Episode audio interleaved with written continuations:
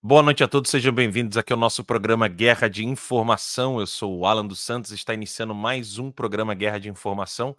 Uh, nós iniciamos um pouquinho atrasado hoje, porque eu estava aqui fazendo questão de que a nossa live entrasse também no, uh, no Instagram, né? já que é a primeira live do ano de 2024, nós estamos saindo de um recesso e vocês sabem muito bem como foi o ano de 2023, né? Nós, ah, com, a, com, tanta censura que acontece com Terça Livre, nós precisamos ah, manter as nossas lives no Rumble, no Cloud Hub, ah, no Twitter, como nós estamos aqui agora.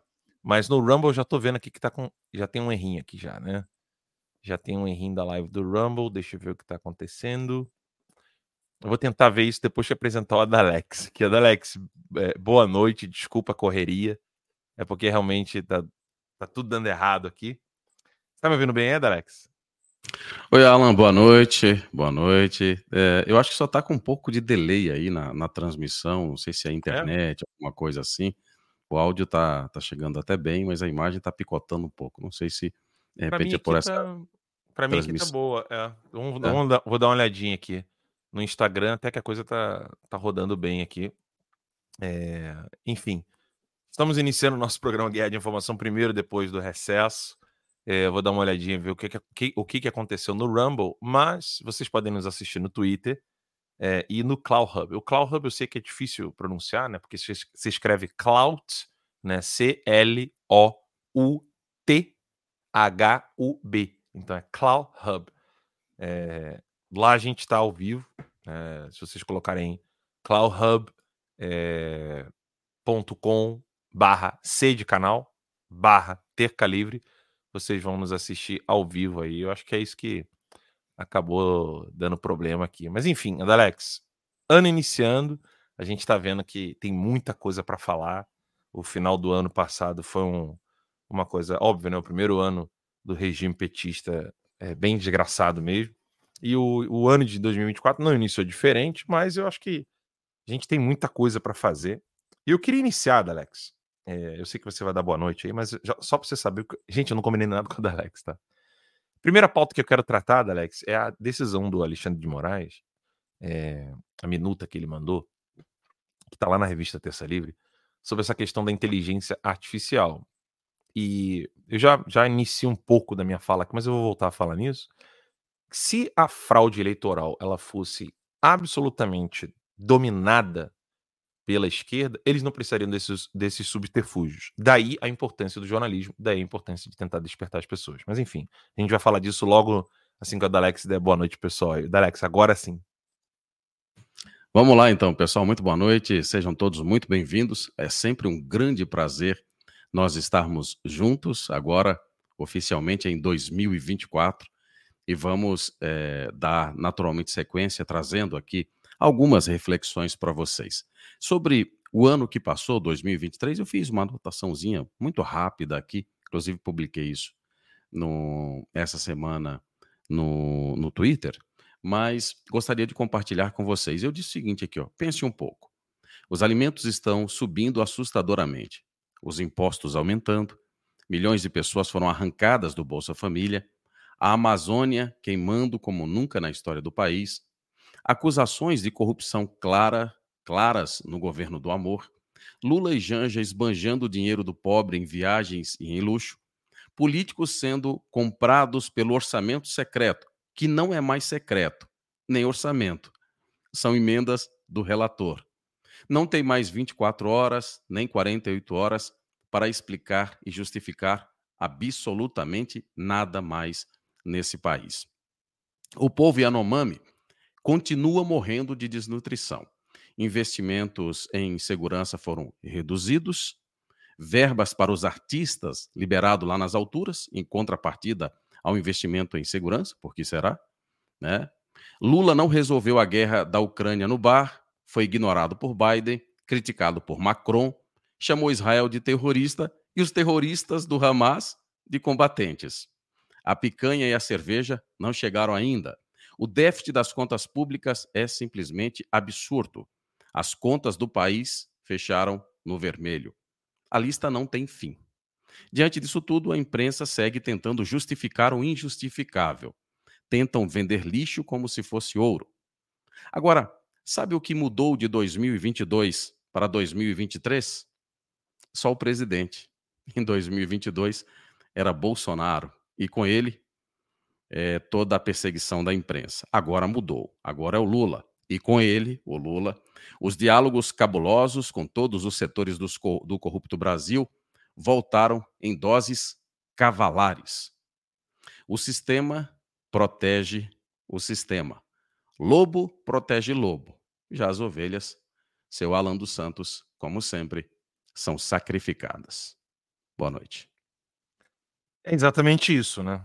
É, as pessoas estão sendo sacrificadas para manter essa, esse poderio de regime tirânico, né? Esse, essa tirania que o STF está fazendo, mas uma coisa é interessante, Alex. Quando você tem controle total e absoluto, ou, vamos dizer o seguinte, tá, controle total e absoluto seria um pouco utópico, mas quando você tem o controle da situação, você não teme medidas que sejam absolutamente desproporcionais a você. Por exemplo, se você é, é do tamanho do Adalex e você faz jiu-jitsu e você também é espadachim e você é bom em karatê, você é o maior pistoleiro que existe na sua cidade, nenhuma criancinha de dois aninhos de idade poderia te dar trabalho ou medo. Concorda? Perfeito. Quando você chega, você chega a uma estatura, é, você tem massa, você tem massa muscular maior do que a do seu oponente, infinitamente maior. Você tem destreza, conhecimento infinitamente maior do que o seu adversário, sobretudo no uso de meios de ação para poder puni-lo. Você não vai se sentir limitado ou impedido ou assustado ou coisa do tipo por uma criança de dois anos de idade. Você pode achar annoying, né? Como os americanos falam. O inglês fala. Eh, eu gosto muito dessa expressão em inglês, aquela coisa chata, daquele barulhinho. É, cara, você, é, você pode achar isso, mas a censura que eles estão fazendo aos meios de comunicação, ela não, não decorre uh, do fato de ser chato ouvir gente da direita. Não. E eu acho que nesse ponto, Adalex, nós precisamos deixar claro para as pessoas o porquê que nós ainda estamos ao vivo, ainda estamos fazendo transmissões ao vivo. Hoje é dia 15 de janeiro de 2024. No dia 14 né, de novembro desse ano, o Terça Livre completará 10 anos. Por que, que nós ainda estamos insistindo em trazer informação e falar com as pessoas? Bem, aqui eu quero que você preste muita atenção no que eu tenho a dizer para você. Ontem eu conversava com uma pessoa, que eu não vou dizer qual a profissão dela, mas ela frequenta a Globo. Não é funcionária, mas frequenta. E quando eu falo frequenta é porque ela aparece na telinha. Né. E nós estávamos conversando e essa pessoa falando, cara, não acredito que fulano de tal, cicrano que eu é, convivo com essas pessoas, eles são Lula livre. É, e a gente ficou ali é, numa conversa rápida, falando um pouco do de como que essas pessoas ainda se enganam. E eu lembrei dessa matéria do Alexandre de Moraes. Eu vou colocar aqui na tela daqui a pouquinho. Mas por que, que eu lembrei da, da matéria do Alexandre de Moraes? É muito simples, gente. Se a fraude eleitoral fosse uma coisa completa, no sentido de não precisamos fazer mais nada a não ser adulterar as urnas, eles não precisariam ficar preocupados com pessoas que emitem opiniões em redes sociais. O medo que eles precisam exercer sobre as pessoas não seria mais necessário. As pessoas não precisariam estar no exílio. As pessoas não precisariam estar presas por emitir a sua opinião na internet. Bastasse prender as pessoas que estavam nas manifestações e pronto. Mas não. Eles avançam. Eles vão naqueles que emitem suas opiniões porque essas pessoas acabam virando, de algum modo, membros da classe falante. Ou seja, ela fala para uma quantidade de pessoas. E qual que é o perigo, qual que é o risco de ter alguém falando para uma quantidade de pessoas? Aqui que, tá, aqui que é aqui que está o ponto. Se a fraude fosse completamente algo só dependente das urnas, o Alexandre de Moraes e o PT não precisariam estar preocupados com isso. Mas há um coeficiente altíssimo de pessoas que podem mudar o cenário, mesmo com a tentativa de fraude eleitoral. Essa é a única conclusão que se pode chegar quando você vê Alexandre de Moraes e o STF precisando agir dessa maneira contra os seus opositores. O medo é tamanho, tamanho do Alexandre de Moraes, o medo de informação, o medo da verdade, o medo de quem pode realmente convencer as pessoas é tamanho que o Alexandre de Moraes, já contando com isso, já contando com isso, fez essa lei que eu vou botar aqui agora na tela para vocês. Deixa eu abrir aqui a revista exílio.com. Se você ainda não é, é, membro, assinante lá da revista Exílio, é gratuito, você coloca o seu e-mail e você vai ter acesso à revista Exílio, vai receber é, no seu e-mail todas as matérias que nós publicamos lá. Eu vou abrir aqui para vocês a revista Exílio. Colocar assim que é melhor, né? Eu e o Adalex um do ladinho do outro aqui. Nós temos bastante coisa para comentar, mas eu quero colocar essa matéria do, do TSE, que é essa daqui, Adalex. Eleições. TSE avança sobre Big Techs, sobre regra acerca de inteligência artificial. Eu vou resumir para vocês, tá? Porque não vale muito a pena ler toda a matéria aqui agora ao vivo, porque nós, eu tenho tem muita matéria para comentar e eu quero ir direto ao ponto? O que ele quer fazer nunca tem clareza. Então, ponto um, Alexandre de Moraes nunca tem clareza com o que ele quer, tá?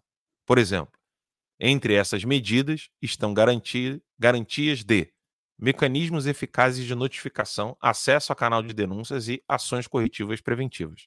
Isso é a mesma coisa que nada. Aí aqui ele diz: eles, as, redes sociais, Twitter, Facebook, YouTube, é, eles devem, segundo o texto, adotar e publicizar medidas para impedir ou diminuir a circulação de conteúdo ilícito que atinja a integridade do processo eleitoral. Ora, ora, ora, ora. Se nós pensarmos em conteúdo ilícito, é, aqui é de propósito eles falarem isso, né? Porque na verdade não é ilícito, não é um, não é um conteúdo criminoso, não está no Código Penal. Mas veja o que ele quer. Conteúdo ilícito que faça o quê? Atinja a integridade do processo eleitoral. Ora, você proibir as pessoas de falarem que o PT tem envolvimento com o PCC é ou não ferir a integridade do processo eleitoral? Porque o PT é um partido que tem ligações com o narcotráfico, o PCC, com as Farc, e isso atinge a integridade do processo eleitoral. Você ocultar isso dos eleitores é impedir que o eleitor saiba melhor decidir o seu voto. Aí depois vai ter ali a, a, a, minuta sobre impulsionamento pago, etc., lives eleitorais, blá blá blá. E aí ele.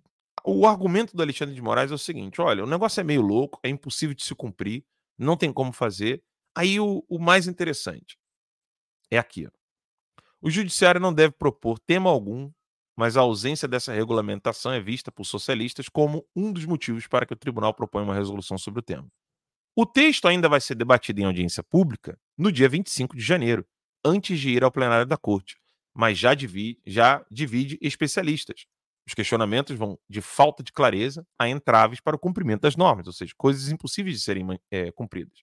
No entanto, apesar de obrigações de transparência sobre publicidade e sobre valores pagos, Pimentel, que eu citei ali em cima, diz que não há meios tecnológicos eficazes para determinar a real dimensão dos impulsionamentos. Os sistemas utilizados pelos provedores são redes neurais opacas e os seus código-fontes são protegidos pela garantia do sigilo industrial e comercial. A lei isenta de responsabilidade os provedores quando não puderem atender às ordens judiciais por impossibilidades técnicas de seus sistemas. Gente, isso aqui é a mesma coisa que você querer criminalizar o dono do, da empresa de ônibus quando alguém assalta um ônibus. Ou seja, se um assaltante rouba uma outra pessoa na linha do ônibus, você não tem como processar a empresa. Você não tem como processar a empresa de telefonia porque narcotraficantes estão usando telefone. Né? E por aí vai. Agora, vamos ao final aqui, que é o que importa. A responsabilização das empresas de redes sociais seria algo similar à responsabilização das operadoras de telefone pelo uso de telefones por criminosos. É humanamente impossível. Como é impossível cumprir o desejo da corte, prestem atenção. Fica evidente que as medidas serão usadas apenas para derrubar conteúdos de opositores políticos, com, com maior celeridade, e impedir que censurados possam utilizar as redes, as redes sociais. É isso que o TSE quer dessas empresas: coparticipação na censura. Outro objetivo nada obscuro é que Moraes usará esse subterfúgio para retirar candidatos que ele bem entender. Nas palavras do próprio Moraes, o político pode até ganhar no voto, mas se o TSE decidir, o político será expulso pelo judiciário. Essas são palavras do Alexandre de Moraes. Então aqui nós temos três pontos assim fundamentais que eu quero que você preste muita atenção nesse programa de hoje, o primeiro programa do ano de 2024. Por que, que um jornalismo no exílio é tão importante? Primeiro, as empresas de comunicação no Brasil estão cada vez com mais medo. E aqui eu não estou falando que ela tem medo é, por uma questão moral. Não estou dizendo que eu sou corajoso, eles são medrosos. Não. Eu estou falando, eu estou relatando um fato. As pessoas que estão no Brasil com suas empresas, seu dinheiro, elas têm medo, medo de serem retirado seu dinheiro, de retirado o seu meio de ação, etc. E isso é normal, isso é foi, foi isso que me fez vir para o exílio. Então não estou criticando, não. Tá? Só estou relatando um fato. O jornalismo brasileiro hoje tem medo de chamar as coisas como elas são. O jornalismo brasileiro hoje não tem capacidade intelectual para debater os temas como deveria ser feito, com raríssimas exceções, como é o caso da revista Oeste, da jornal Gazeta do Povo. O jornalismo brasileiro hoje, e óbvio, né, os independentes, Brasil Sem Medo, o, próprio Terça, etc. Mas vamos falar aqui dos grandes meios de comunicação, rádio, TV e, e os serviços de TV a cabo. Eles já têm medo de falar a verdade quando tiverem alguma competência. Os que não têm competência não precisam ter medo porque nunca serão incômodos. Logo, o jornalismo só sobreviverá no exílio. Isso é uma coisa muito óbvia. Porque quando você vê alguém exigindo uma regra impossível de ser cumprida, onde essa regra é para punir políticos depois de terem sido eleitos ou durante a campanha, e essa regra nova é feita por Alexandre de Moraes, pela corte, inclusive dando dicas de como deve fazer o processo legislativo, fica claro que Alexandre de Moraes só quer uma coisa: aqueles políticos que são perigosos para o sistema e que não devem ocupar um lugar no executivo e no legislativo, que passarem pelo filtro da censura e mesmo assim conseguirem um grande número de eleitores que mesmo que passando pela fraude não consigam ser retirados por ela, né, pela fraude, eles precisam ser retirados por uma outra via. Eu sei que isso é trágico, falar disso é trágico. Mas há um ponto aqui que tem que encher o coração de esperança, força e coragem. Isso significa que o Alexandre de Moraes e o PT e todos os revolucionários no Brasil não conquistaram a mente e os corações das pessoas como eles tanto desejam. O uso fruto dos meios tão poderosos que eles têm na mão não está dando a eles a segurança que nós teríamos se nós usássemos os meios que eles usam. A força do Estado para punir criminosos, narcotraficantes, a força policial do Estado para poder investigar empresas criminosas. Se nós tivéssemos esses meios, e aqui eu não estou falando de eleição, estou falando de ter uma TV, ter uma rádio. Se nós tivéssemos esses meios, nós não os temeríamos como eles nos temem. Por isso que o jornalismo ele vai sobreviver no exílio até o momento que ele possa reviver no Brasil. Por isso que eu falo para vocês, nós não vamos desanimar. Não vamos. Nós vamos continuar falando, denunciando, porque eu sei muito bem que não adianta nada você ter uma, uma construtora enorme sem engenheiros, sem um bom design, sem bons pedreiros. Você só tem maquinário. Ele só tem maquinário. Está nas nossas mãos as pessoas que podem realmente despertar a massa e falar com essas pessoas. É um trabalho hercúleo, porque a massa sempre vai para lá, vai para cá, vai para lá, vai para cá. Ela não vem para o nosso lado. Ela não vem assim, agora vamos estudar, agora nós vamos debater temas elevados. Não, a massa vai continuar assistindo BBB, assistindo futebol, preocupada com picanha, querendo Bolsa Família. Só que a massa não sabe que quem está prometendo tudo isso para eles é exatamente quem irá tirar isso deles. E aqui, aqui é o momento em que nós entramos em campo e estragamos o jogo deles. Eles têm medo de nós. Botem isso na cabeça de vocês. Pode parecer que em alguns momentos é difícil é, ver esse medo deles. É poderoso o equipamento deles. Sabe, dá aquele frio. Você ali pequenininho lá embaixo, com suas redes sociais, com seu amigo, no WhatsApp conversando com um primo, um parente, um colega de trabalho, de escola. Você se sente pequeno, você olha aquilo ali, você olha para cima e fala assim: meu Deus. Mas você não está sozinho. E esse é o ponto, Alex. E vamos continuar, né? Vamos continuar tentando fazer a nossa parte. Afinal de contas, todos nós somos esses agentes, né? Fazemos parte eh, como indivíduos e depois como grupo, né, desses agentes transformadores. Ainda sobre esse ponto que o Alan levantou no início do programa, saiu uma informação hoje que o futuro ministro da Justiça e Segurança Pública, o ex-ministro do STF, Ricardo Lewandowski, ele disse hoje, e vários portais de notícias reverberaram isso aí, que fraudar as eleições por meio do uso da inteligência artificial pode configurar um crime contra o Estado Democrático de Direito. E aí a gente se pergunta, né? Esses questionamentos que o Alan fez no começo ali, e a gente começa a se perguntar: veja só, eles já estão antecipando algumas ações, e é muito curioso, porque mais uma vez a gente não, não tem como a gente não, não trazer para esses temas mais profundos as colocações e as frases do professor Olavo. E o professor Olavo dizia muito, muito é, acertadamente, você está vendo aí a, a matéria, muito acertadamente ali, que é muito fácil de você entender o que é que os comunistas estão fazendo no escuro, lá nos quartos profundos. É só você saber quem eles estão acusando. Então, eles já estão começando a acusar pessoas de que o uso da inteligência artificial é um crime contra o Estado democrático de direito. Isso significa dizer que eles já estão mexendo pauzinho, os pauzinhos ali, justamente para poder influenciar as eleições através da inteligência artificial.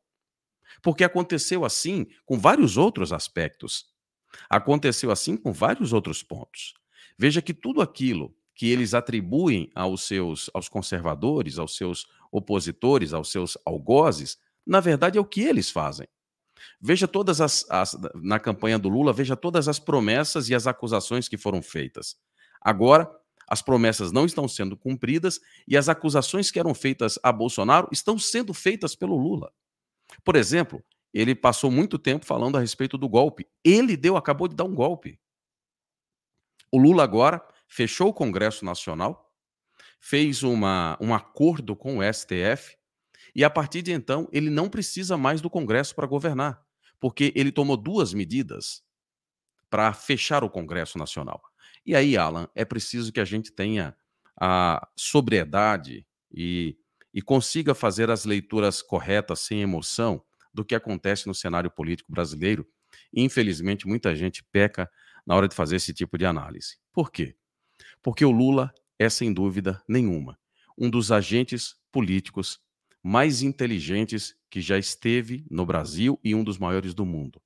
Nossa, que coisa chocante! Pois é. É preciso que a gente tenha essa clareza. Zé Dirceu não é diferente. O Lula é muito inteligente. Quando se fala do jogo da política pela política. O que é que ele fez? Ele foi, fez uma reforma tributária trouxe todo o poder para o Estado. A partir de hoje, todos os prefeitos são reféns dele. Todos os prefeitos são reféns dele. Nenhum prefeito manda em mais nada no Brasil.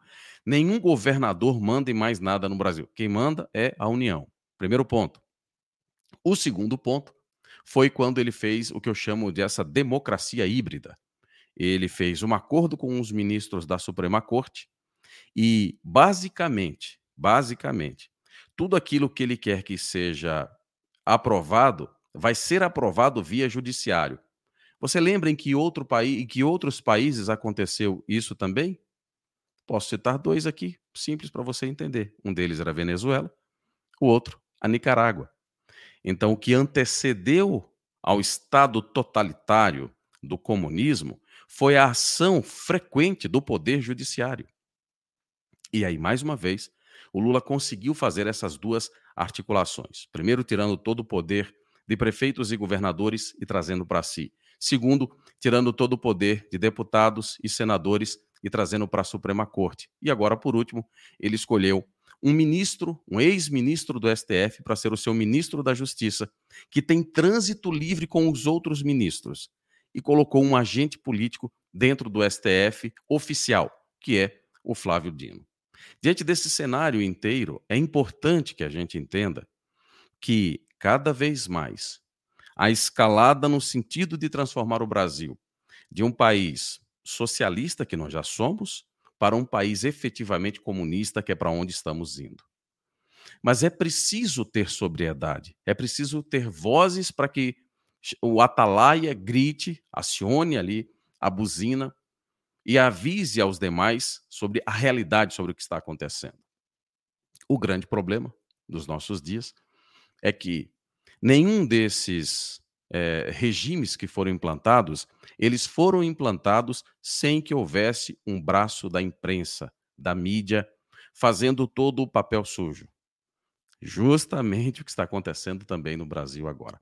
Acertadamente, mais uma vez, o Lula também conseguiu fazer isso, né? Conseguiu trazer, já estava do lado dele, né? Mas agora ele tem o dinheiro, ele tem as verbas publicitárias para poder comprar e fazer com que a imprensa diga aquilo que ele quer que seja dito. Você vê que a imprensa tornou-se uma espécie de assessoria do Lula, relações públicas do Lula. O Lula fala uma grande bobagem, eles vão lá e tentam dizer que o Lula não disse o que o Lula disse.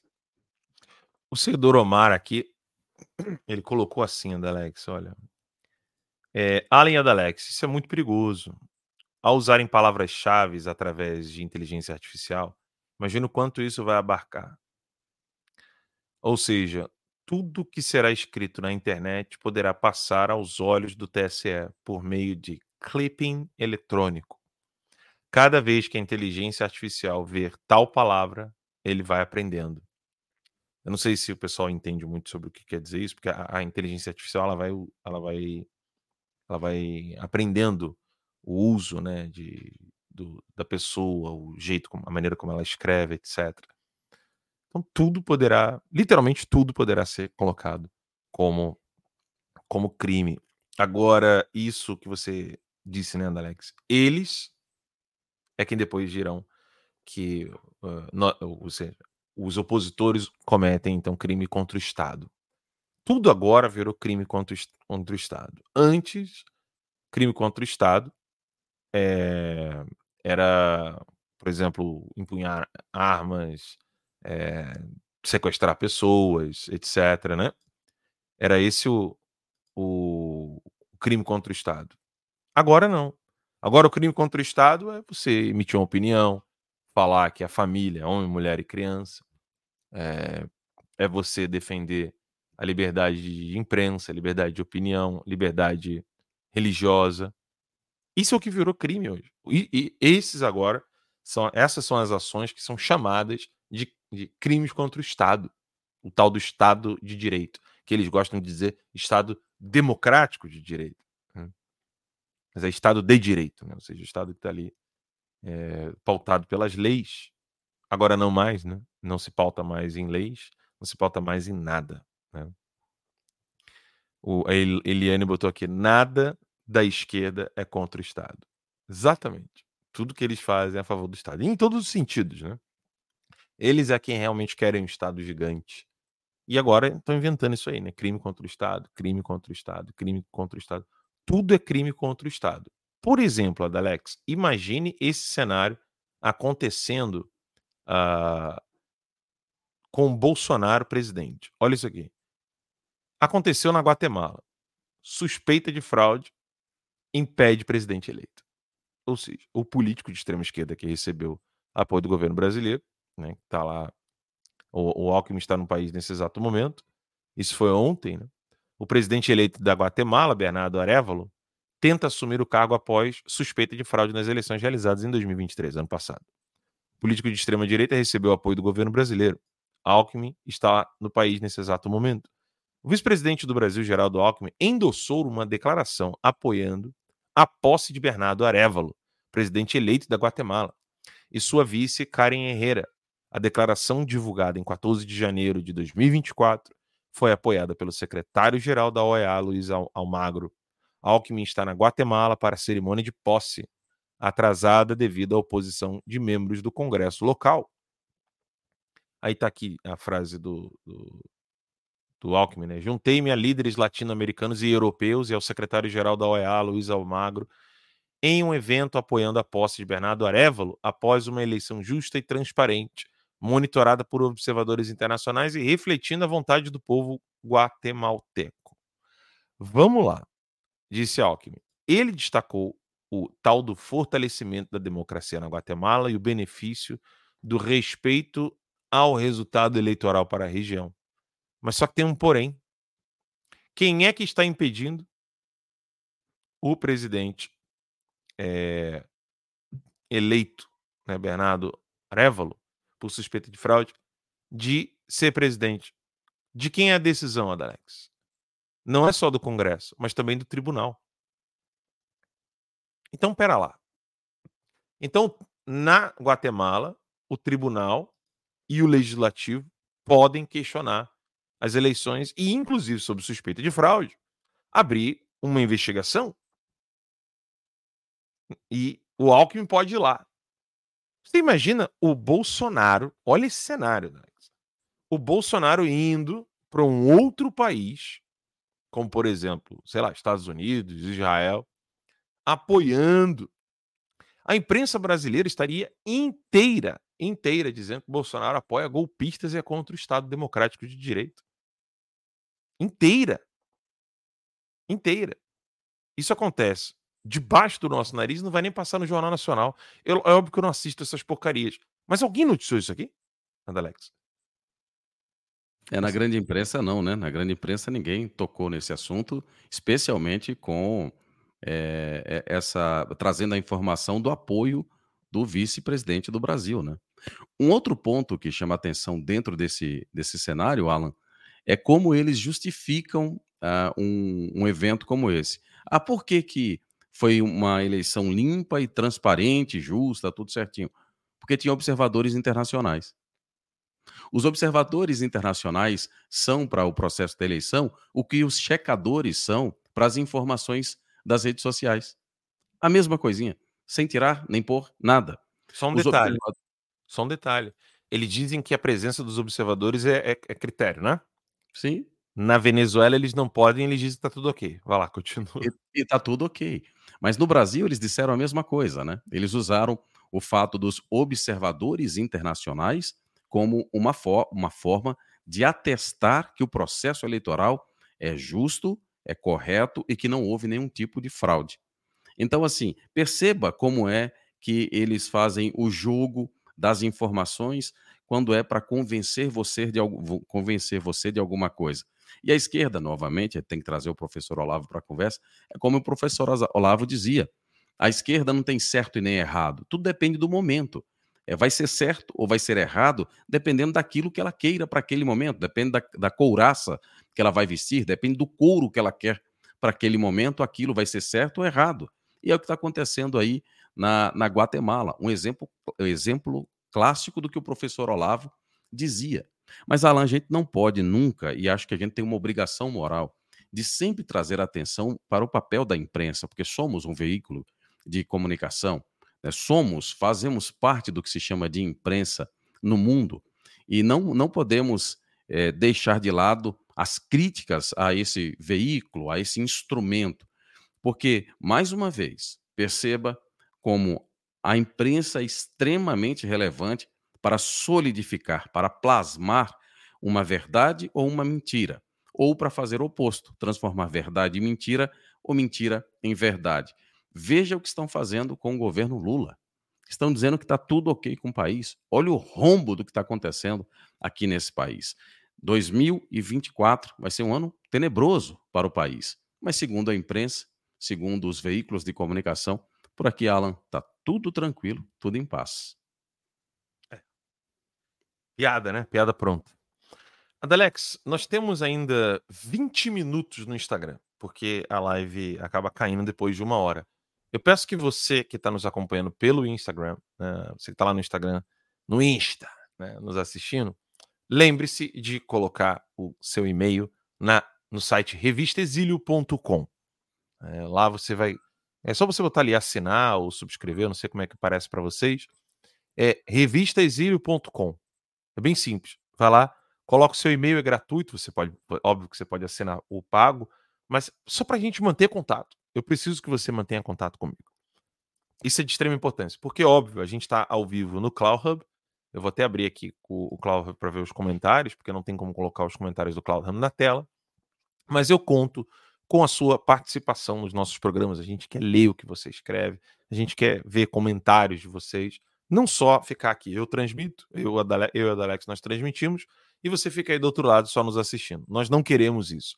Então, graças a Deus, a nossa audiência está com mais de 300 pessoas lá no Substack, perdão, lá no, no Cloud Hub. Uh, no Rumble a gente não conseguiu. É, quero mandar um abraço para o doutor Marcos, está aqui nos assistindo pelo Cloud Hub, Belmi, etc. Tem um pessoal já mandando mensagem. Mas, é como eu disse, nós precisamos mandar o e-mail para você, para que você não perca nenhuma live, nenhum vídeo, nenhuma análise. E, por exemplo, o que eu tenho para dizer para vocês aqui agora, eu considero de extrema importância essa coisa de declarar algo com antecedência como um golpe para. É...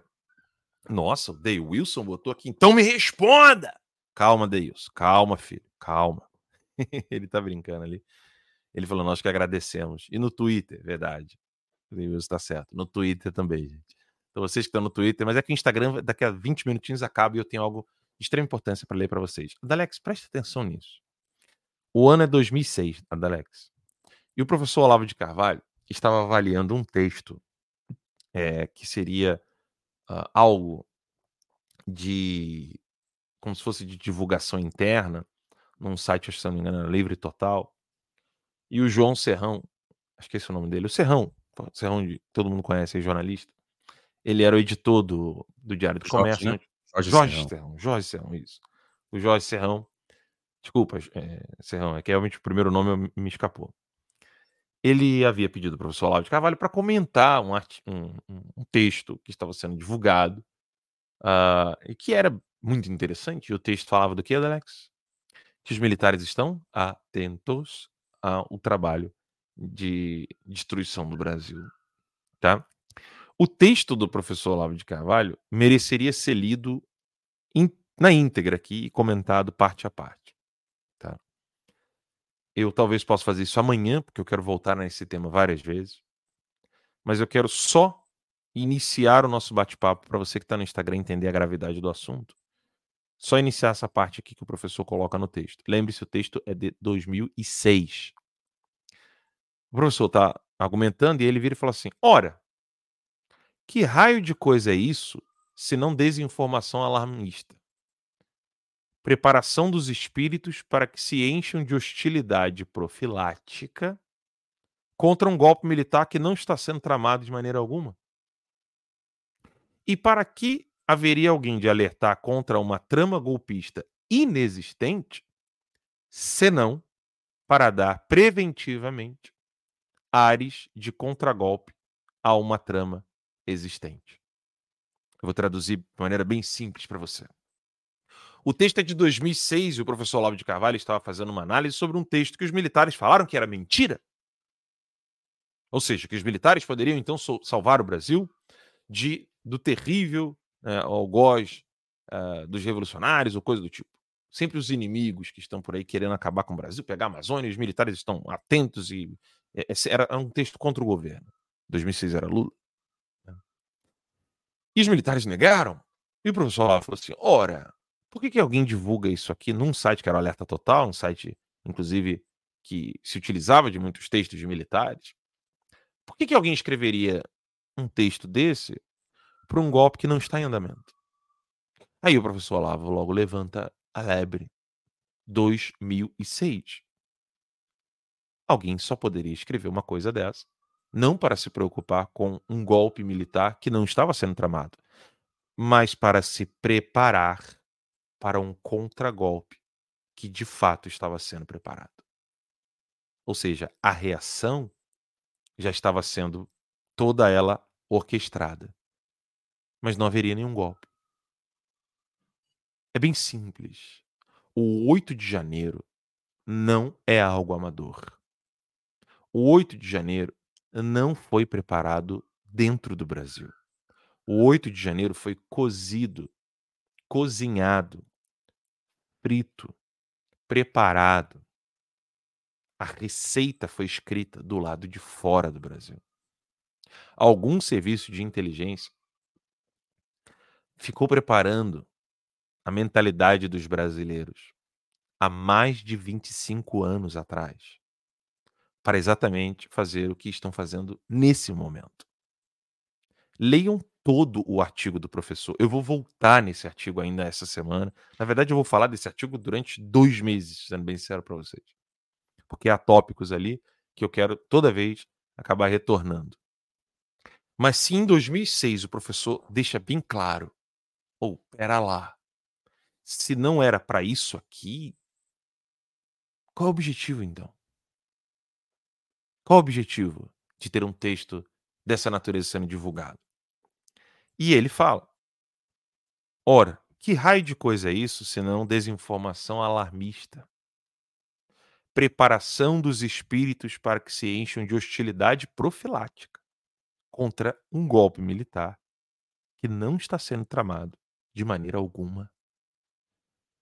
E para que alguém haveria de alertar contra uma trama golpista inexistente, senão para dar eh, preventivamente ares de contragolpe a alguma trama existente. Eles prepararam muitas pessoas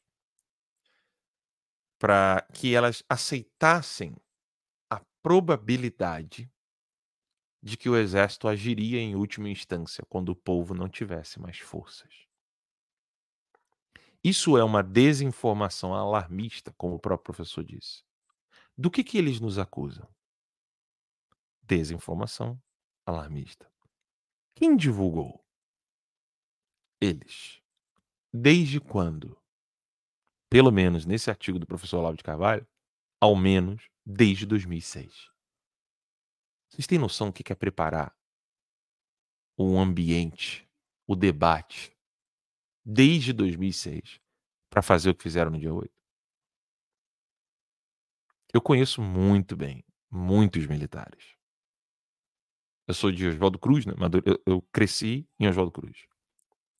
A Vila Militar é muito próxima da minha casa, em Madureira. A gente ia lá jogar bola. Papai tinha amigos militares. A gente sempre ia na casa deles. Depois que entrei para a vida religiosa, eu fui seminarista da Arquidiocese Militar. Ou seja, eu convivia com generais, eu conhecia capelães que eram de alta patente. Para começar, o capelão já é oficial.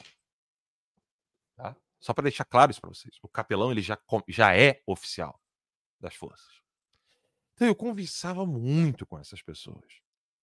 Depois que saí da vida religiosa, eu também, na vida política, tive contato com muitos militares. Uma coisa era consolidada entre eles. O militarismo brasileiro, a cúpula, tá? Não estou falando de soldadinho, não estou falando de, de gente que está lá embaixo, não. Estou falando da cúpula. A cúpula dos militares se sente acima do bem e do mal, a direita e a esquerda estão lá embaixo brigando e eles se sentem aqui no topo. Lindos e gostosos, né? se achando o, a cereja do bolo. Nós é que mantemos essa estrutura inabalada do Estado de Direito. Eles têm esse ar de que eles estão lá. Eles se sentem intelectualmente superiores a qualquer pessoa em política porque entendem de estratégia porque entendem de invasão e blá blá blá. Conhecem treinamentos de outras forças. Se acham que no mundo não existe mais nenhuma força revolucionária de esquerda, comunista, trotskista, é, stalinista, seja lá o que for, de grande relevância e que possa ter realmente algum impacto na sociedade. O militar brasileiro vê tudo, isso está no texto do professor Olavo, tá? Os militares acham que os Estados Unidos são os únicos perigos para o Brasil por causa da reserva da Amazônia. Confundem o que o que vem a ser os globalistas com o país, o povo americano. Acham que o americano, por natureza, é muito arrogante, mas tem uma certa complacência com os chineses e os russos. Assim são os militares. Eles não acham a coragem do russo uma coisa grotesca.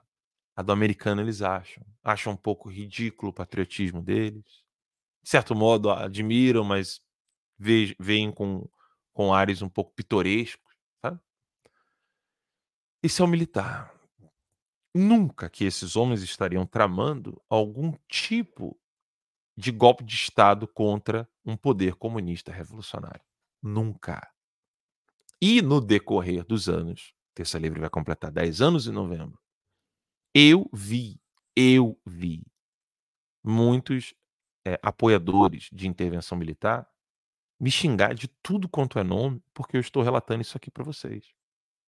E o duro é que ainda há pessoas no Brasil que juram de pé junto que, de algum modo, em algum momento, de alguma maneira, os militares poderão socorrer o coitadinho do povo brasileiro desarmado contra as ações revolucionárias comunistas.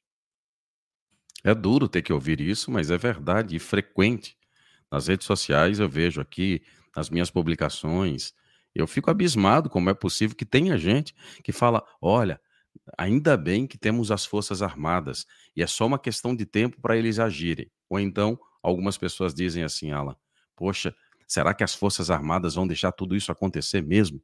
Eu fico pensando, meu Deus, quando essas pessoas vão entender, né? Parece que vivem realmente em, um mundo que se chama de Nárnia por aí, né? As pessoas parecem que não conseguem fazer a, a leitura da realidade, aquilo que os olhos estão apontando. É lamentável que ainda há pessoas que espera alguma coisa das Forças Armadas brasileiras. Adalex, o texto que eu, que eu comentei aqui do professor Olavo de Carvalho, ele é de 2006. Desde 2006 eu acompanho essa novela, Adalex. É muito tempo ventilando uma ideia. É muito. Vamos, vamos tratar de questões de gerações, tá, Alex? Faltam oito minutinhos aqui para o pessoal do Instagram é, ter que correr lá pro Cloud, né? Mas é, só lembrar o pessoal, revistaexílio.com, coloquem o e-mail lá e a gente vai estar sempre em contato. A Delex foram muitos anos dizendo isso. Agora, sabe o que é mais assustador de tudo isso, Adelex?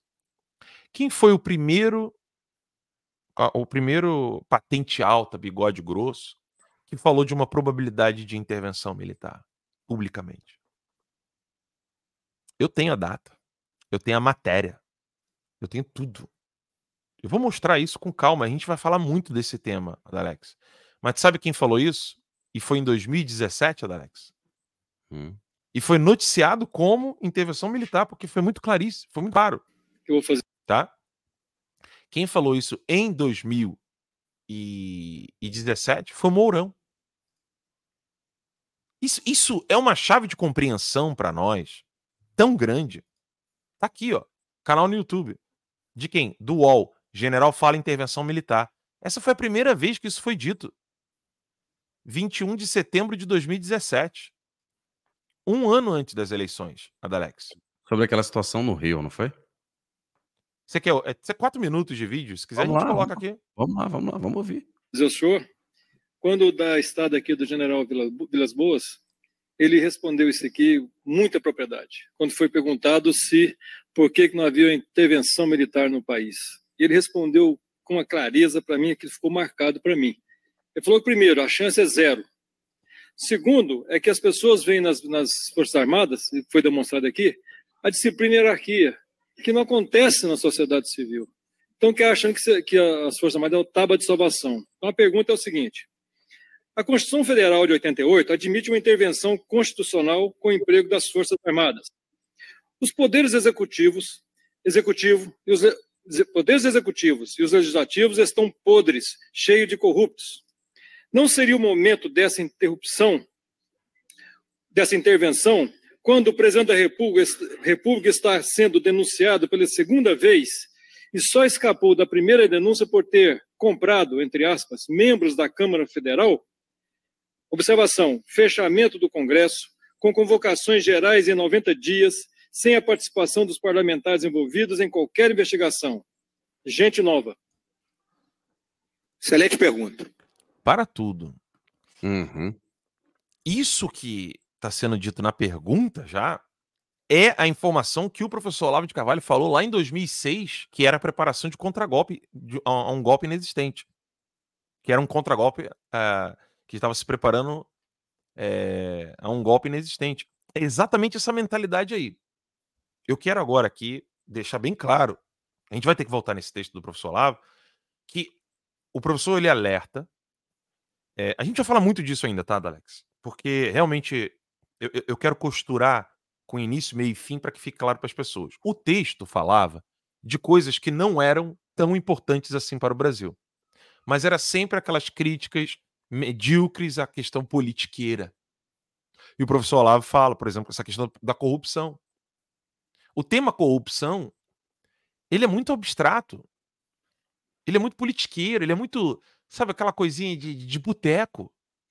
O professor Olavo fala nesse artigo que os militares nunca se preocuparam com o real perigo que ronda o Brasil, que são os comunistas. Os comunistas, é. Sem dúvida. Inclusive, tem uma fala. Essa referência que ele faz aí, eu até acho que tenho esse não, vídeo aqui. Só, só para não perder o fio da meada. Aí, você vê que a preocupação da pergunta com relação à intervenção militar é a merda da corrupção. Ou seja, continua ali: corrupção, corrupção, corrupção, corrupção. E o professor Olavo ficou. O artigo é de 2006, Adalex. Ele falando, vocês não conseguem entender que vocês têm que parar de falar dessa merda, de corrupção, de não sei o quê. Vocês têm que atacar quem realmente está se estruturando e se organizando para poder tomar o Estado de Direito. Ele está sendo tomado diante da cara de vocês, debaixo do nariz de vocês, e vocês estão falando de intervenção militar. Então veja que a pergunta que está ali nesse vídeo aí, do UOL, de é, setembro de 2017, onde o Mourão fala de intervenção militar, ainda como general, ainda com as estrelas no ombro, nos ombros, ainda não era vice do Bolsonaro. Olha o que ele falou e fez o povo acreditar. Primeira coisa, o nosso comandante, desde o começo da crise, ele definiu um tripé para a atuação do Exército. Então, estou falando aqui da uma forma como o Exército pensa. Ele se baseou, número um, na legalidade. Número dois, na legitimidade que é dada pela característica da instituição e pelo reconhecimento que a instituição tem perante a sociedade. E número três, não ser o exército um fator de instabilidade, ele manter a estabilidade do país. Esses três pontos aí. Ele disse que a legalidade não é a Constituição, ele disse que é o que o exército representa para o povo. Isso é desinformação alarmista. A legalidade que o Mourão fala não é a da Constituição. Ele falou ipsis literis, que a legalidade do Exército, no ponto 2, é o que o Exército representa o povo. Ou seja, o povo representa o Exército, o povo respeita o Exército, o povo confia no Exército. Então isso é, isso é, isso é o suficiente para que a Constituição permaneça sendo defendida ou que todas as leis sejam defendidas para manter estabilidade. E o que, que é estabilidade numa democracia? Os Estados Unidos estão muito bem obrigado, está estável? Não. Lógico que não. O que é estabilidade? O que é manter a estabilidade? Inclusive tem um artigo do professor Olavo só sobre isso. Mas vamos lá. Vamos lá. É óbvio né, que quando nós olhamos né, com temor e com tristeza né, os fatos que estão nos cercando, a gente diz, pô, por que, que não vamos derrubar esse troço todo? Na minha visão, né? e aí a minha visão, que coincide com dos meus companheiros do alto comando do Exército, nós estamos numa situação daquilo que poderíamos lembrar lá da tábua de logaritmo, né? aproximações sucessivas, né? até chegar o momento em que ou as instituições solucionam o problema político, né? com pela ação do judiciário, né? retirando da vida pública esses elementos envolvidos em todos os ilícitos, ou então nós teremos que impor isso. Olha, por tudo que nós temos visto o Mourão fazer e falar, isso aqui é desinformação.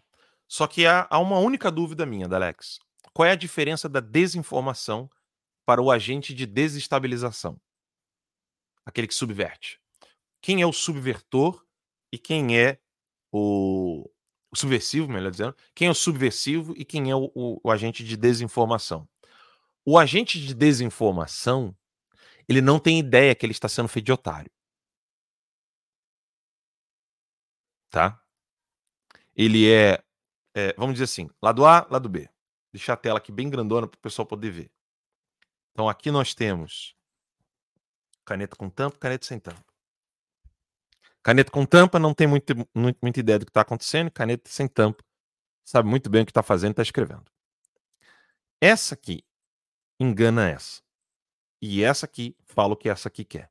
Ou seja, o agente de desinformação ele fala o que o revolucionário quer que ele diga. Tá claro isso? O agente de subversão, ele coloca uma tampinha diferente, se faz como um igual a esse aqui e ainda diz para ele: pode deixar, fica quieto aí que eu falo, eu assumo. Esse é o agente duplo que vai ali, abre a boca e diz tudo. Ora, ora. Nós estamos aqui nesse vídeo do Mourão em 2017. Há pouco, pouco mais, um mês ou dois meses, um ano e dois meses mais, das eleições de 2018, onde ele mesmo será vice de Bolsonaro. E olha o que, que ele diz. O vídeo é curto, o vídeo tem quatro minutos.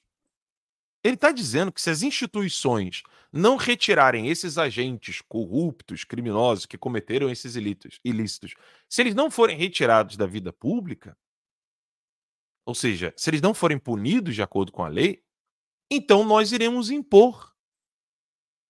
Um general não pode falar nós iremos impor e isso não acabar tendo efeitos psicológicos em toda a massa. E de fato, eles impuseram. Impuseram ou não impuseram? Eles colocaram as pessoas nos ônibus. A intervenção militar, ela aconteceu. Isso é duro. Mas é a verdade. A intervenção militar da qual o Mourão está falando nesse exato momento, ela ocorreu, gente. Ela aconteceu. É a tal da democracia inabalada. Mais de mil pessoas foram colocadas na cadeia. Pelas mãos do exército. Colocando pessoas que estavam dormindo em praça pública. Dentro da cadeia. Força bélica. Gente, eles usaram fuzis, caralho.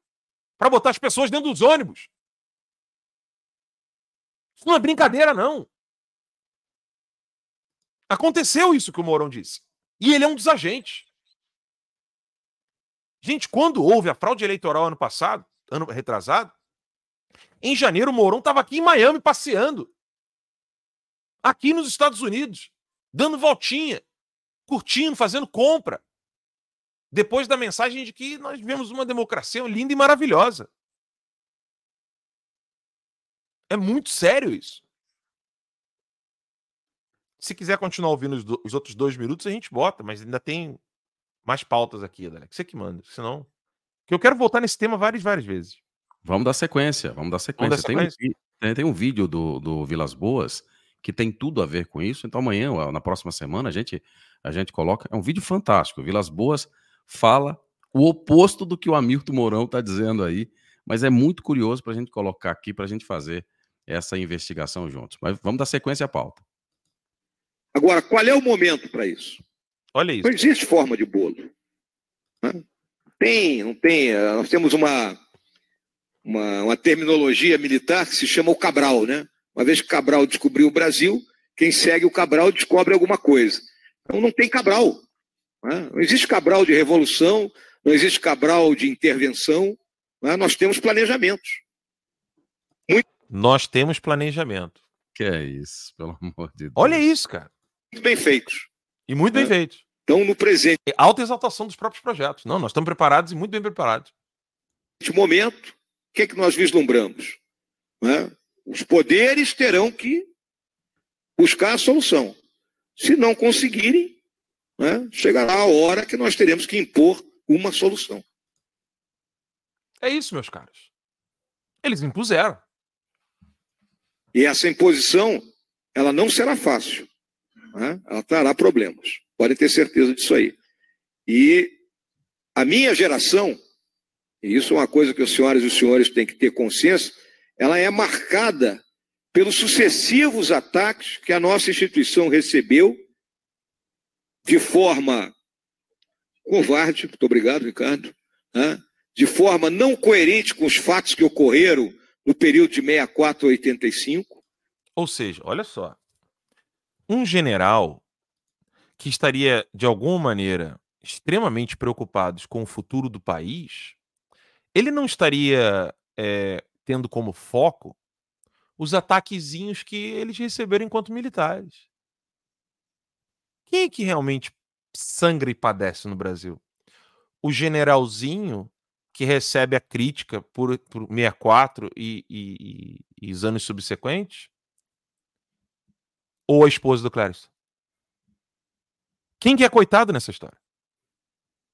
O militarzinho que não pode ser chamado de golpista porque fica coitadinho? Ou a esposa do Clériston? A filha do Clériston?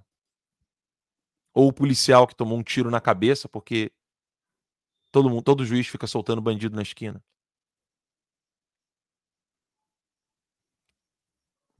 Hein? Quem que é o coitadinho dessa história? Porque quando você está falando de intervenção militar para salvar um país, você tem que falar as vítimas. Fala quem é a vítima que você quer socorrer. É a menina, o menino que está caindo no narcotráfico? É o jovem que está caindo no mundo das drogas por causa do professor maconheiro de esquerda?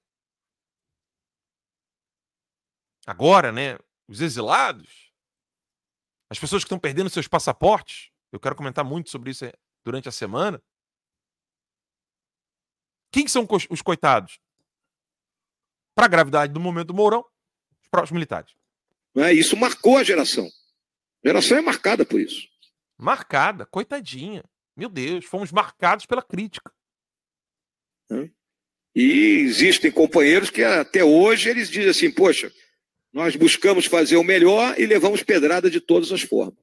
Ah, buscamos fazer o melhor e tomamos pedradinha, coitadinhos. Mas, por outro lado, né, quando a gente olha o juramento que nós fizemos, o nosso compromisso é com a nação, com a pátria. Então, assim, a gente tomou muita crítica. Né? Coitadinho da gente. E aí tem um pessoal que tá meio desanimado, meio tristinho. Que a gente tomou crítica porque a gente quis fazer o melhorzinho. Mas, ó, a gente vai quebrar um galho, porque a gente fez um juramento. É isso que o Mourão tá falando. Isso é desinformação alarmista. Independente é, de sermos aplaudidos ou não. O que interessa é termos a consciência tranquila de que fizemos o melhor e que buscamos, né, de qualquer maneira, atingir esse objetivo. Você então, ser... se tiver que haver, haverá. Mas hoje nós consideramos que as aproximações excessivas terão que ser feitas. Essa é a realidade. É, essa, essa tal da aproximação sucessiva, você vê que é, é, o texto do professor Olavo. Eu vou pegar o texto, eu vou passar a palavra para você, Alex. Vou, vou pegar o texto né, nesse meio termo aí. Olha, as falas do Mourão, à medida que você vai acompanhando, não é tão diferente das falas do, do, do Mourão, o Mourão general para o Mourão político, né? É uma série de incongruências, sendo bastante educado aqui. Porque o que o Mourão está falando ali é o oposto do que ele, diante da situação, fez. Ora, ele não fez um juramento para defender a pátria, defender a pátria a todo custo. Ora, Mourão, onde você estava no dia 8 de janeiro? E você é um senador da República. Ora, Mourão, onde você estava quando era candidato a vice? O Bolsonaro estava to de todas as formas possíveis, tentando mostrar que havia uma série frequente de irregularidades durante o processo das eleições. Onde você estava? A pátria naquele momento não existia? O general já não era general? O político deixou então de ter os mesmos pensamentos, interesses e ideologias nobres do general? São tantas incongruências, Mourão.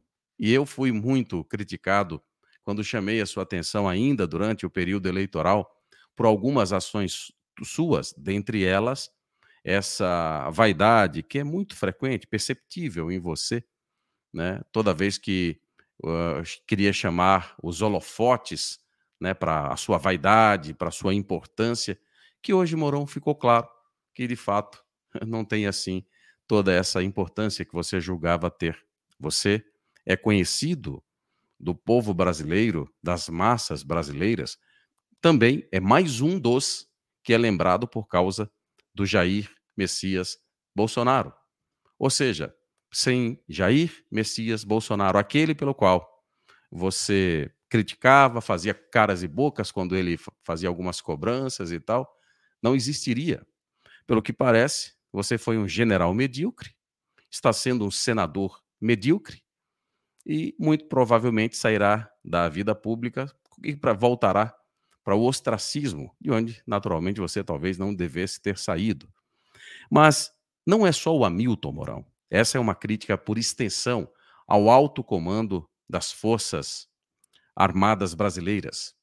O que temos ali é uma série de traidores, de covardes, senhores que disseram que fizeram um juramento para defender a pátria. Ora, são, são míopes a ponto de não conseguirem enxergar o inimigo dentro. Como poderão salvar um inimigo que venha de fora? são tão cegos a ponto de imaginarem que o maior risco que o Brasil poderia sofrer seria um, uma guerra vindo dos inimigos externos, quando na verdade eles já estavam dentro das Forças Armadas, subvertendo, destruindo, escravizando os corações e as mentes de pessoas como você, Hamilton Mourão. Pessoas como você tiveram a mente subvertida e muitos outros generais, e esses que estão aí hoje, a serviço dos interesses comunistas. Deveria haver, de fato, aqui uma, um crime de lesa à pátria para que covardes como vocês, como você, Hamilton Mourão, e outros generais das Forças Armadas pudessem ser julgados e, consequentemente, punidos.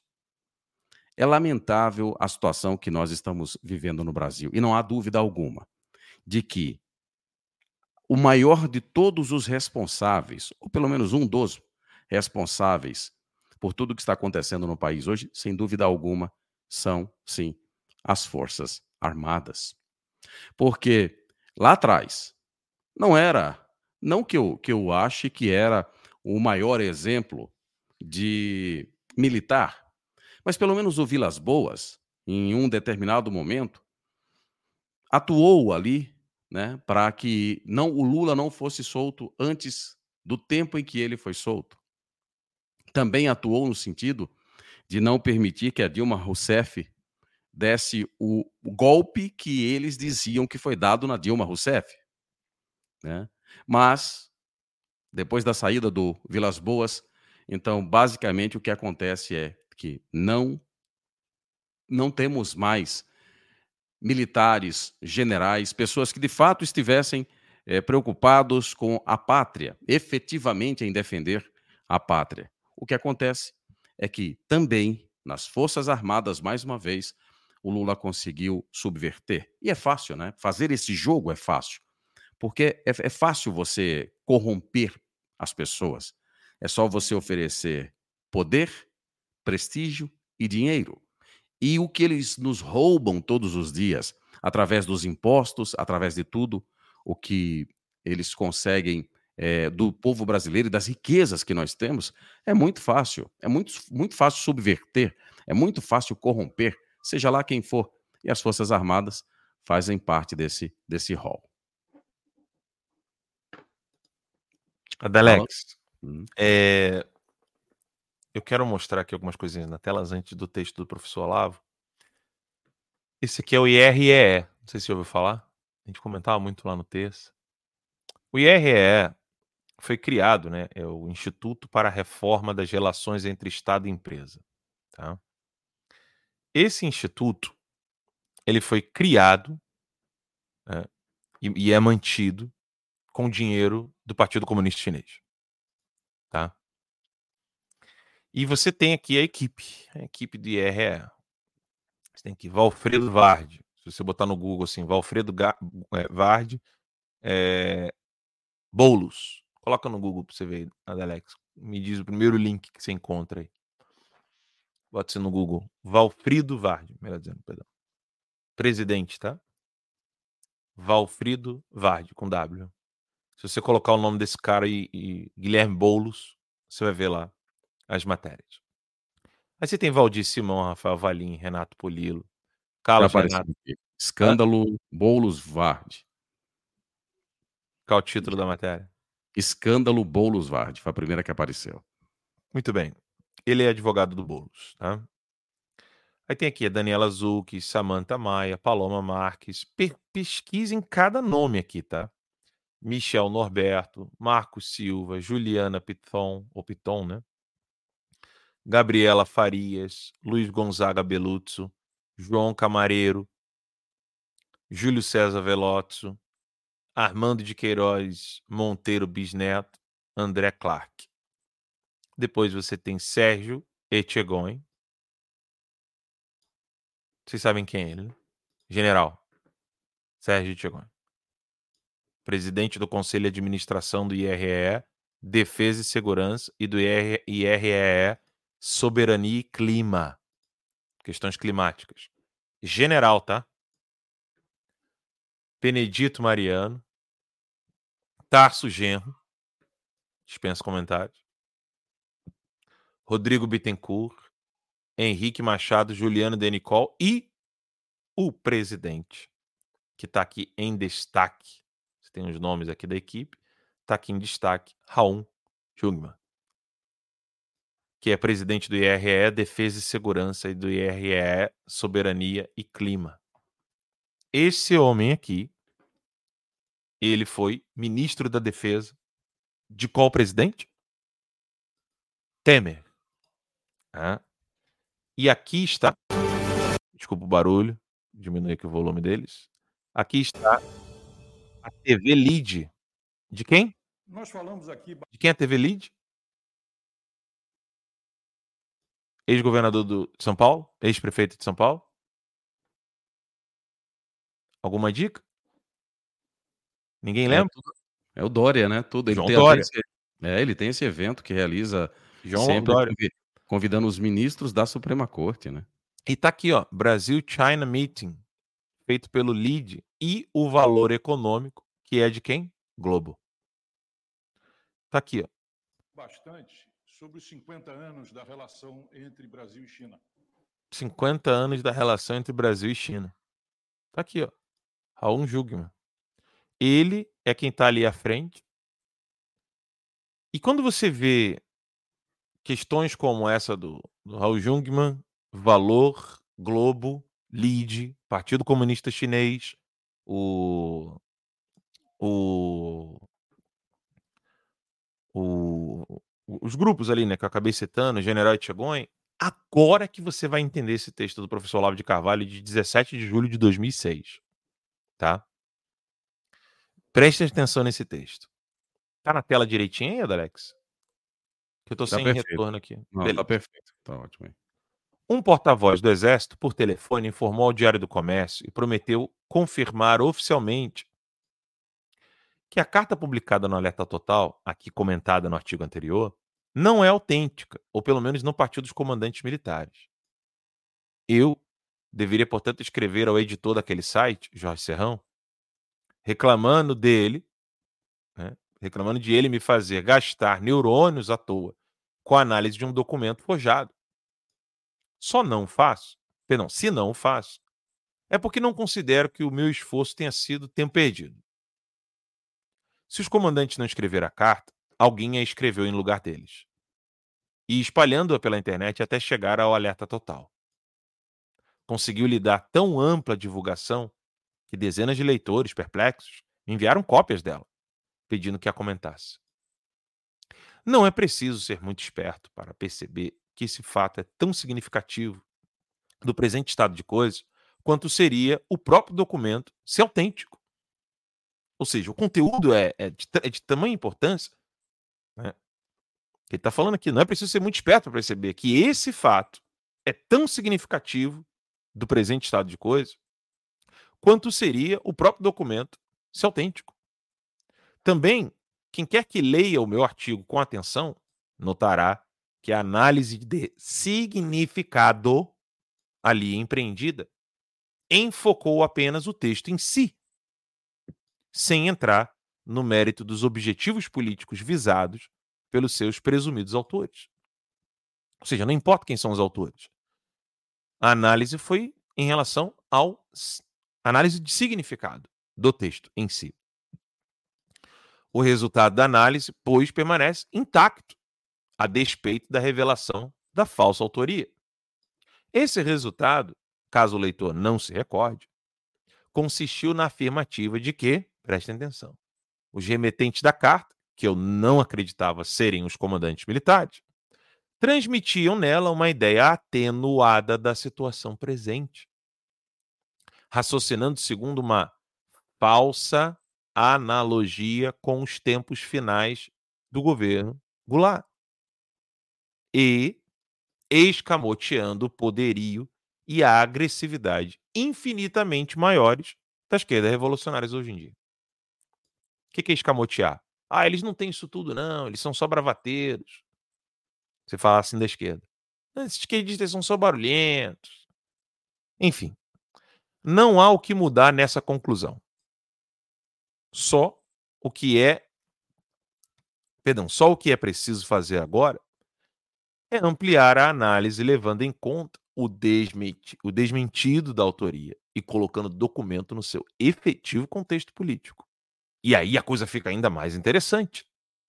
Gente, isso aqui é de 2006. Se algum anônimo tentou dar a impressão de que o primeiro escalão militar estava preocupado com as ligações entre a atual corrupção do governo e as velhas maquinações revolucionárias da esquerda continental, mas quis fazer isso sem dar com a língua nos dentes quanto ao agravamento dramático da situação entre 64 e agora, está claro que o objetivo do farsante foi atrair a atenção do público para uma possível e talvez genuína irritação militar com o governo mas abafando, ao mesmo tempo, os motivos que a tornariam ainda mais justa e razoável. Ora, que raio de coisa é isso, se não desinformação alarmista? Preparação dos espíritos para que se encham de hostilidade profilática contra um golpe militar que não está sendo tramado de maneira alguma? E para que haveria alguém de alertar contra uma trama golpista inexistente, se não para dar previa, preventivamente áreas de contragolpe a uma trama existente. A pergunta revela-se ainda mais pertinente quando se considera que todo golpe é contra alguma coisa. E que para descobrir quais tendências golpistas podem existir dentro de um grupo social, basta saber contra quem se fala usualmente nesse grupo. Vou repetir. Todo golpe é contra alguma coisa. E que para descobrir quais tendências golpistas podem existir dentro de um grupo social, basta saber contra quem se fala usualmente nesse grupo. Ora, se tomarmos as declarações oficiais dos senhores comandantes, os exemplares da revista da Escola Superior de Guerra, Defesa Nacional, o nome da revista, e os discursos pronunciados nos clubes militares como amostras significantes do pensamento castrense, notaremos que nesse meio, ou seja, o meio da alta cúpula militar, só se fala contra três coisas, e o Moron, inclusive, ainda falou ali. O baixo orçamento das Forças Armadas e a consequente míngua dos soldos militares. Dois, a corrupção dos políticos. Três, a cobiça internacional subintende americana. Com exceção de pequenos grupos de oficiais da reserva que representam antes o passado do que o presente, e que, a meu ver, são os que de melhor e mais quixotesco, né, de Quixote, né, ainda resta nas Forças Armadas, em parte alguma do meio militar, se ouve ou se lê uma só palavra contra o Foro de São Paulo. Contra o esquema revolucionário continental. Contra Fidel Castro. Ou contra Hugo Chávez. Quem quer que hoje tentasse unir no empreendimento golpista a classe militar teria nova dificuldade de fazê-lo em nome do anticomunismo de 1964 desaparelhados para compreender a ameaça comunista desde que o governo Sarney retirou a disciplina de guerra revolucionária do currículo das escolas militares, castrados coletivamente por um sistema de promoções que favorece antes os burocratas bem comportadinhos do que os verdadeiros líderes, desmoralizados, como disse o Mourão, né? atemorizados e esgotados pela hostilidade da mídia inteira, os militares brasileiros, hoje, anseio mais por um sorriso paternal da esquerda triunfante do que por uma oportunidade de lutar contra ela. Iniciativas golpistas podem florescer, é claro, alimentadas pelo caos em torno.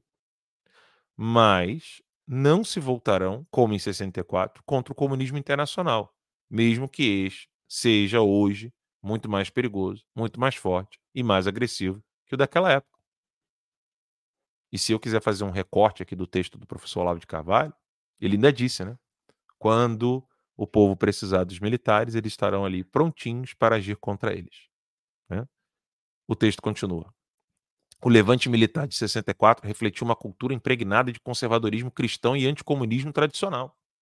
Raízes que foram extirpadas da mentalidade nacional por 40 anos de revolução cultural gramsciana. A ideologia militar subsistente compõe-se de moralismo praticamente politicamente neutro, ressentimento corporativo e nacionalismo, que depois o professor Lava até acha que não é mais. Ele falou uma vez para mim e falou isso publicamente. Desses três fatores, nenhum é intrinsecamente anti-esquerdista. E os três podem ser absorvidos e instrumentalizados pela estratégia da esquerda, como tão bem faz a China. Né? A China é nacionalista, né?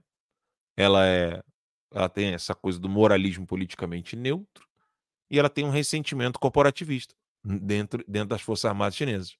Isso é visível. Podem não ser, podem ser, não, já estão sendo e há bastante tempo. Quem viu como eu, centenas de oficiais brasileiros inflamados de entusiasmo lulista quando da visita do candidato do PT ao Clube da Aeronáutica logo após as eleições de 2002, sabe que as Forças Armadas brasileiras já não são as, as de antigamente. Em 1964, a tendência do espírito militar era exagerar o perigo comunista, o qual nem era tão ameaçador quanto ele próprio se alardeava. Se tivermos em vista a facilidade incruenta com que se seguida, com, perdão, com que em seguida se desmantelou da noite para o dia o esquema oh meu Deus, subversivo de João Goulart, hoje, quando esse perigo é incomparavelmente maior, a tendência é minimizá-lo ao ponto de o tornar invisível. E quem conhece a importância estratégica que Antônio Gramsci dava à invisibilidade, sabe que isso é a melhor colaboração que o esquema comunista continental poderia receber. Há ainda outro aspecto que deve ser levado em conta. Ao longo de 30 anos ou mais, a esquerda fez tudo o que podia para favorecer a ascensão do banditismo, eu não vou ler essa parte aqui, não. O texto é longo. Ele vai falar da questão do crime organizado. A gente pode ler em outro momento. Mas eu queria mostrar esse ponto, né, Alex, de que uh, há mais de 25 anos, mais de 25 anos, Alex, mais de 25 anos, tem gente divulgando que os militares estariam prontos para fazer alguma coisa quando as instituições não funcionassem mais. Alguém divulgou isso. Alguém orquestrou isso. Alguém preparou isso. O 8 de janeiro foi produção internacional. Difícil saber se ele é uma produção exclusivamente do bloco sino-soviético ou se ele é uma execução do bloco sino-soviético, Rússia e China, com tempero da CIA dos Estados Unidos. Porque quando o Biden é, quis é, coagir as forças políticas brasileiras para a garantia de uma eleição limpa, etc. Ali estava muito estranho. Né? E nós noticiamos isso aqui em tempo real. Né? No terça. Enfim, ultrapassamos o nosso tempinho aqui, já estamos a, já vamos a uma hora e meia de programa. Eu tenho muito para falar disso ainda nesse texto. Muito, muito. Tá na escuta, Alex? Tô te ouvindo, tô te ouvindo aí. Não, porque é palavras finais aí, porque já já estamos já, é, já passamos meia hora já. É, assuntos não faltam, né? Temos tanta coisa para falar aí. É, alguns deles eu acho que a gente precisa abordar mais cedo ou mais tarde aqui, como, por exemplo, as milícias digitais, né? Que tanto nos acusaram. Sim. E, na verdade, ficou provado, de fato, o que nós já sabíamos, né? O que nós sabemos, e eu falei isso hoje, né? Como a imprensa joga. Essa coisa de. Eles criam. Uh, primeiro, eles criam todo um teatro, acusam o universo de que aquilo, como estão fazendo agora com a inteligência artificial, e na verdade, Sim. no futuro, eles usarão isso. Mas aí, o que acontece é o seguinte: foi o que eles fizeram, por exemplo, com o próprio Bolsonaro e com os militares. Eles destruíram a reputação dos militares, eles disseram que o Bolsonaro era ditador, que o Bolsonaro era xenofóbico, que Bolsonaro. Eles prenderam Bolsonaro numa linha imaginária, nas quatro linhas imaginárias, e o Bolsonaro se colocou muito antes dessas quatro linhas imaginárias. Mas quem fez isso foi a esquerda. Eles já escravizaram o Bolsonaro antes. Eles já escravizaram as Forças Armadas antes. E depois que eles estão escravos, eles, os esquerdistas, vêm e fazem aquilo que o tempo todo eles disseram que nós iríamos fazer. É assim que eles agem. Estão fazendo isso novamente em relação à inteligência artificial. Eles farão isso. Eles usarão a inteligência artificial para fazer aquilo que eles estão dizendo que alguém vai fazer e já tornou isso crime.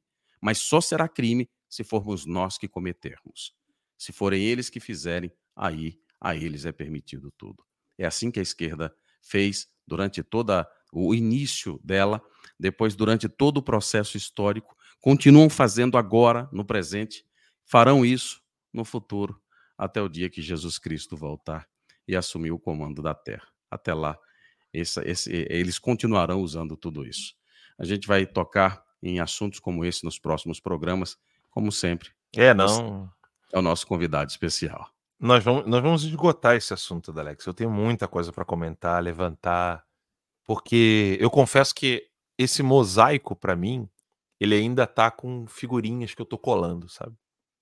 É, o fato do Mourão ter sido o primeiro militar de, oficial a dizer publicamente sobre intervenção e o fato de todo mundo ver como que o Mourão se comporta hoje, como ele fala, os brochezinhos do Mourão com relação à China, a desinformação daquela Priscila. A Priscila vivia com o Mourão, não sei se você sabe. Sim, ela, ela, ela, ela é amicíssima do, do Mourão. Aliás, Exato ela, ela condenava o Bolsonaro, ela xingava o Bolsonaro Exato. e elogiava o Mourão.